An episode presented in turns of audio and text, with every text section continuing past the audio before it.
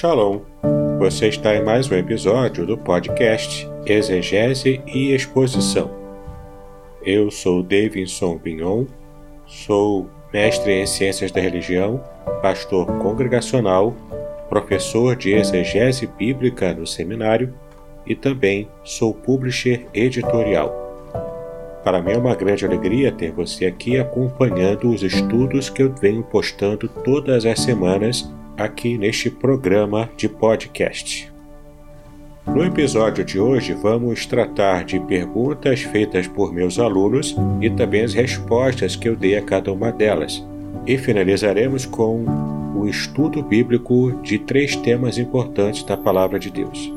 Ah, mas antes de entrar propriamente no conteúdo do episódio de hoje, eu gostaria de convidar você a participar das minhas redes sociais. Eu tenho um grupo no Facebook chamado Professor Davidson Bignon. Ali eu coloco de vez em quando conteúdo das aulas que eu dou nos seminários. Caso você tenha Telegram, você poderá também participar do grupo especial Exegese e Exposição Materiais. Ali você terá acesso a PDFs, terá acesso a links e também a vídeos e podcasts especiais sobre exegese bíblica. Conheça também os meus cursos gratuitos que você poderá fazer online e também ser muito abençoado com todo o conteúdo que está ali nesses cursos. Esses cursos gratuitos estão na plataforma Udemy. Basta acessar nos links que estão aqui na descrição deste episódio.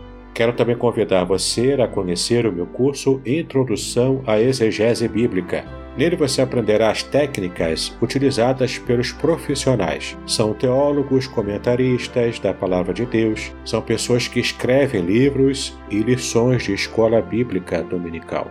Fazendo esse curso, você então aprenderá a interpretar a Bíblia e fazer uma exegese, mesmo sem conhecer as línguas originais, o hebraico, aramaico e grego. É um curso simples, didático e dinâmico, onde você poderá fazer um grande upgrade nos seus estudos bíblicos. Vale a pena conhecer. Ah, e prepare-se, estarei lançando brevemente o curso A Trindade Revelada nas Escrituras Hebraicas. Esse é o curso mais abrangente que eu produzi eu tenho a certeza de que, se você tem interesse para conhecer o que a Bíblia hebraica revela sobre a Trindade, seja como referência, seja como inferência, esse curso foi feito sob medida para você. Acompanhe-me nas minhas redes sociais e saiba mais informações sobre esse novo curso que será lançado agora no final de 2020. Vamos seguir então com a primeira pergunta feita pelo meu aluno Jean. Pastor Davis, tudo bem? A paz do Senhor Jesus. Eu queria fazer uma pergunta para o Senhor sobre Atos 10, 10. O texto ele diz o seguinte: E tendo fome, quis comer, e, enquanto lhe preparavam, sobreveio um arrebatamento de sentidos. Na Almeida Revista Atualizada, esse texto, ao invés de estar escrito arrebatamento de sentidos, é, está escrito a palavra êxtase. A minha pergunta é a seguinte: é, eu estava conversando com um irmão lá da, da igreja onde eu congrego e ele acredita que através desse texto nós podemos defender a, o movimento em que as pessoas caem no chão, ficam desmaiadas, porque assim como Pedro, né, segundo o irmão, teve um êxtase essas pessoas têm um êxtase e caem na presença de Deus, sentindo Deus. Eu particularmente eu não concordo com esse posicionamento do irmão. Sendo que eu gostaria de saber a sua opinião como exegeta se realmente esse texto de Atos 10:10, 10, onde fala sobre que Pedro teve um êxtase, um arrebatamento de sentidos, dá para nós defendermos é, essa, esse tipo de manifestação que as pessoas têm de cair no chão desmaiadas, é, ficarem desacordadas no chão, é possível utilizar esse texto para esse tipo de acontecimento que vemos hoje em muitas igrejas? Muito bem, Jean, você está me fazendo uma pergunta baseada em Atos capítulo 10, versículo 10, e você quer saber se esse texto defende ou não as manifestações estáticas que muitas vezes nós vemos nas igrejas aqui no Brasil. É interessante que você apontou a diferença de, na tradução. Por exemplo, a Almeida Revista Atualizada você disse que traduziu como êxtase, enquanto que a Almeida Corrigida Fiel traduziu como arrebatamento de sentidos. Muito bem, o texto não defende as manifestações estáticas, pois ele, na verdade, se trata apenas de uma narrativa, uma descrição do que aconteceu com Pedro. Não se trata, portanto, de um texto prescritivo, como a maior parte das narrativas de Atos. Mas, na verdade, é uma, toda narrativa é uma descrição. Ela apenas descreve o que está acontecendo nessa passagem.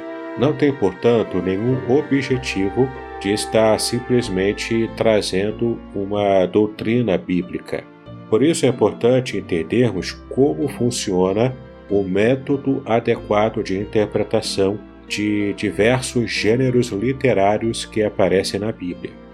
Para mais informações, então, sobre as interpretações adequadas pelos gêneros literários, eu recomendo a leitura do livro Entendes o que Leis, de Gordon Fee e Douglas Stewart publicado pelas edições Vida Nova. Caso você queira adquirir Jean e também você que me ouve aqui no programa, basta conferir no link que está na descrição. Ali você poderá comprar ao preço justo, normal da Amazon e ainda ajudar o meu canal sem que necessariamente você precise pagar mais caro por isso. Muito bem, a segunda pergunta foi feita pelo mesmo aluno, Jean. Pastor Davis, tudo bom? Pai do Senhor Jesus. Eu queria fazer uma pergunta para o senhor em relação a Isaías 65, versículo 23, está dentro do assunto do novos céus e nova terra. O texto aqui fala: Não trabalharão em vão, nem terão filhos para a perturbação, porque são a posteridade bendita do Senhor, e os seus descendentes estarão com eles.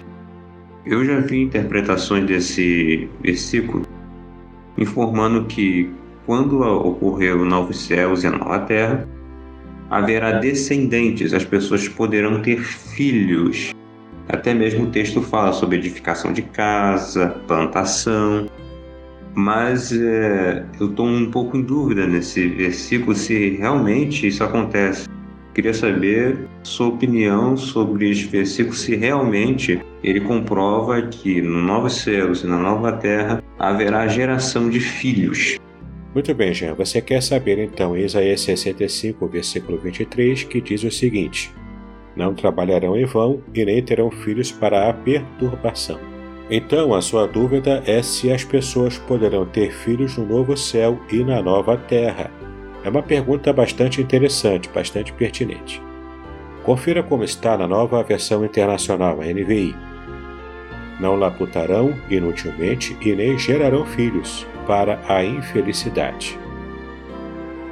Sim, na verdade, esta perícope profética que ela aparece em Isaías no capítulo 65, como nós estamos lendo, do versículo 17 até o versículo 25.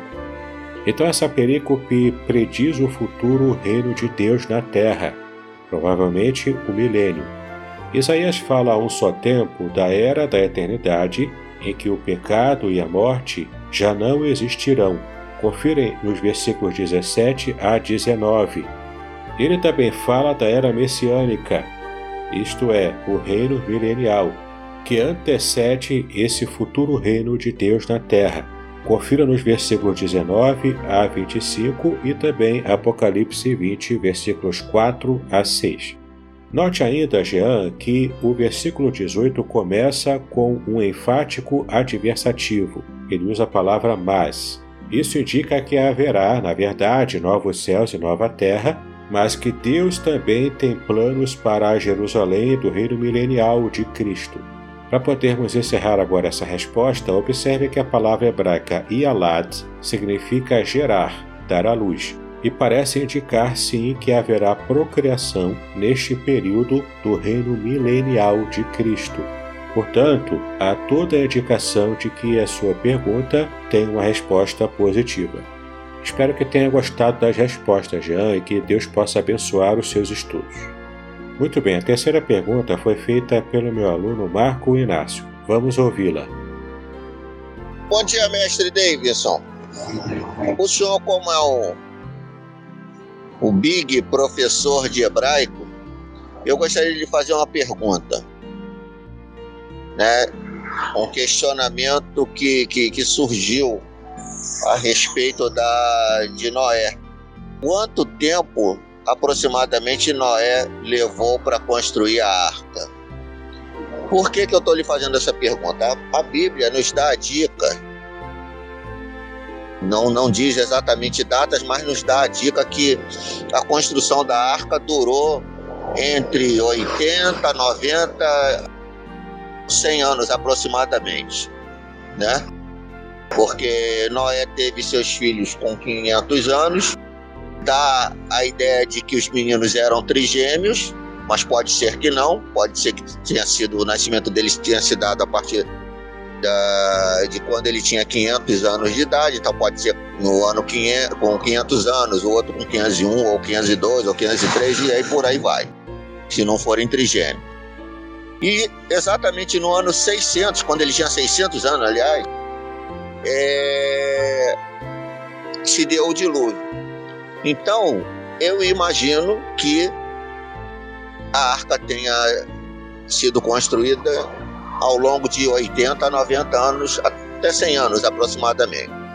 Mas eu tenho visto algumas pessoas defendendo a ideia de que a arca foi construída em 120 anos, baseada no texto que está no capítulo 6 de Gênesis, no versículo 3. O que, no meu entendimento, dá a ideia de que o que Deus está querendo dizer ele é que o homem não mais viverá 900, 800, 700, 600 anos, e sim que o homem terá um limite em determinado tempo, né? Depois, obviamente, depois do dilúvio, e de que o homem teria um limite de viver no máximo 120 anos é, que é o que acontece hoje. Raramente a gente vê uma pessoa chegando aos 120 anos. A gente vê 117, 115, mas não vê chegando em 120. Mas tem alguns é, pastores, líderes, defendendo a ideia que a arca foi construída em 120 anos. Eu, particularmente, não achei respaldo na, na Bíblia sobre isso. Então, pode ser que, que, que a tradução do texto de Gênesis 6,3 né, tenha sido uma tradução falha, uma vez que no hebraico o que está escrito realmente não é isso. Então, como o senhor é um, um grande mestre do hebraico, surgiu essa dúvida e eu gostaria de que o senhor esclarecesse para mim, por favor. Ok? Muito bem, Marco. Você quer saber quanto tempo durou a construção da Arca de Noé? O seu entendimento é que pode ter acontecido entre 80 e 100 anos. Mas você também disse que alguns defendem que foi construída em 120 anos. Esses que falam isso se baseiam em Gênesis capítulo 6, versículo 3, que diz: Então disse o Senhor: Não contenderá o meu espírito para sempre com o homem, porque ele também é carne. Porém os seus dias serão 120 anos. Muito bem, a Bíblia não diz especificamente quanto tempo Noé levou para construir a arca. Quando é mencionado pela primeira vez em Gênesis 5, versículo 32, Noé tinha 500 anos de idade. Quando entrou na arca, ele tinha 600 anos de idade. Então, o tempo que demorou para construir a arca vai depender de quanto tempo tinha passado entre Gênesis 5:32 e o comando de Deus para construir a arca. É só conferir em Gênesis capítulo 6, versículos 14 a 21. Podemos saber apenas que demorou no máximo 100 anos, e a passagem de Gênesis capítulo 6, versículo 3 não traz nenhuma base sólida para a conjectura dos 120 anos. Portanto, Marco, você estava correto ao estar conjecturando que o tempo de construção da arca foi de 80 a 100 anos. Espero que essa pergunta tenha satisfeito a sua curiosidade e que Deus também abençoe os seus estudos bíblicos. Muito bem, a segunda parte especial deste episódio tratará de estudos especiais sobre testemunho e também sobre bênçãos da Bíblia hebraica. Vamos começar falando sobre testemunho no pensamento hebraico. Sempre que eu leio os salmos em hebraico, e penso sobre o idioma deles à luz da cultura judaica, da história e de outras passagens da Bíblia, sempre saio com uma compreensão muito mais profunda de Deus. Além de bonitos e inspiradores, os salmos me ensinam muito sobre a vontade e os propósitos de Deus. Aqui está um exemplo. Salmo 119, versículo 31, que em hebraico diz assim: Davakti vaeduterra Adonai al tivisheni. Em português, apego-me aos teus testemunhos, ó Senhor, não me envergonhe. Sim, aparece aqui a palavra testemunhos. E nós vamos estudar agora o que significa esse termo. O que são os testemunhos de Deus? Estamos familiarizados com o testemunho como um termo usado em processos de tribunal. Muitos leitores da Bíblia não percebem que o hebraico edot, que é traduzido como testemunhas ou testemunhos, não é usado no sentido judicial ou do tribunal. Na verdade, Deus ordenou que Israel se comportasse de uma certa maneira, e os testemunhos se enquadram na categoria desses mandamentos. Esses edot têm a ver com a lembrança. São representações visuais e tangíveis de eventos passados ou dos convênios do Todo-Poderoso. Eles são testemunhas de Deus e de suas obras. Por exemplo, Israel armazenou as tábuas dos mandamentos na arca do testemunho e depois colocou a arca dentro da habitação de Deus como um testemunho da aliança no Sinai. Outro exemplo de testemunho é o pão sem fermento comido na Páscoa, em hebraico Pessar. Era, portanto, um lembrete visual da rápida libertação de Israel do cativeiro egípcio.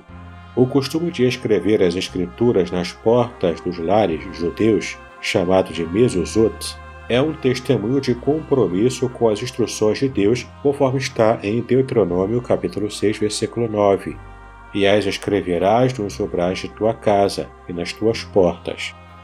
Na verdade, todos esses mandamentos têm a ver com lembranças de Deus. É por isso que eles são chamados de testemunhos. O Salmo 119 fala sobre apegar-se a esses testemunhos tangíveis de Deus. O verbo hebraico davak realmente significa agarrar-se, aderir, prender, segurar-se, e até mesmo colar. Israel, como um povo, faz isso há muitos séculos. Apega-se aos testemunhos de Deus, que são expressos em costumes peculiares, tradições étnicas e modos de vida culturais. Apegando-se a esses testemunhos, nunca se envergonharão, mas testemunharão a presença de Deus repetidas vezes. Vamos tratar agora sobre o tema bênção e maldição na Bíblia hebraica também. Em Gênesis capítulo 12, versículo de 1 a 3, nós podemos ver o que Deus disse a Abrão: Sai-te da tua terra, da tua parentela e da casa de teu pai, para a terra que eu te mostrarei, e far-te-ei uma grande nação, e abençoar-te-ei, e engrandecerei o teu nome, e tu serás uma bênção e abençoarei os que te abençoarem, e amaldiçoarei os que te amaldiçoarem, e em ti serão benditas todas as famílias da terra. Às vezes tomamos a ideia do que é uma bênção como certa. Até dizemos, Deus te abençoe, quando alguém espirra, mas o que é uma bênção na verdade? Deus prometeu a Abraão em Gênesis 12, versículo 3: e abençoarei os que te abençoarem, e amaldiçoarei os que te amaldiçoarem. Na verdade, este é o mandamento bíblico imposto a todos os que adoram ao Deus de Abraão, e ele é claro como cristal, ou seja, todos os que adoram a Deus devem abençoar os descendentes de Abraão, que é o povo de Israel. Em hebraico, o verbo abençoar é levarer, e vem da raiz barar, essa raiz está diretamente conectada à palavra joelho em hebraico, que é perer, que implica ajoelhar e prestar serviço a alguém. É claro que Deus não está dizendo que vai dobrar os joelhos para abençoar o povo.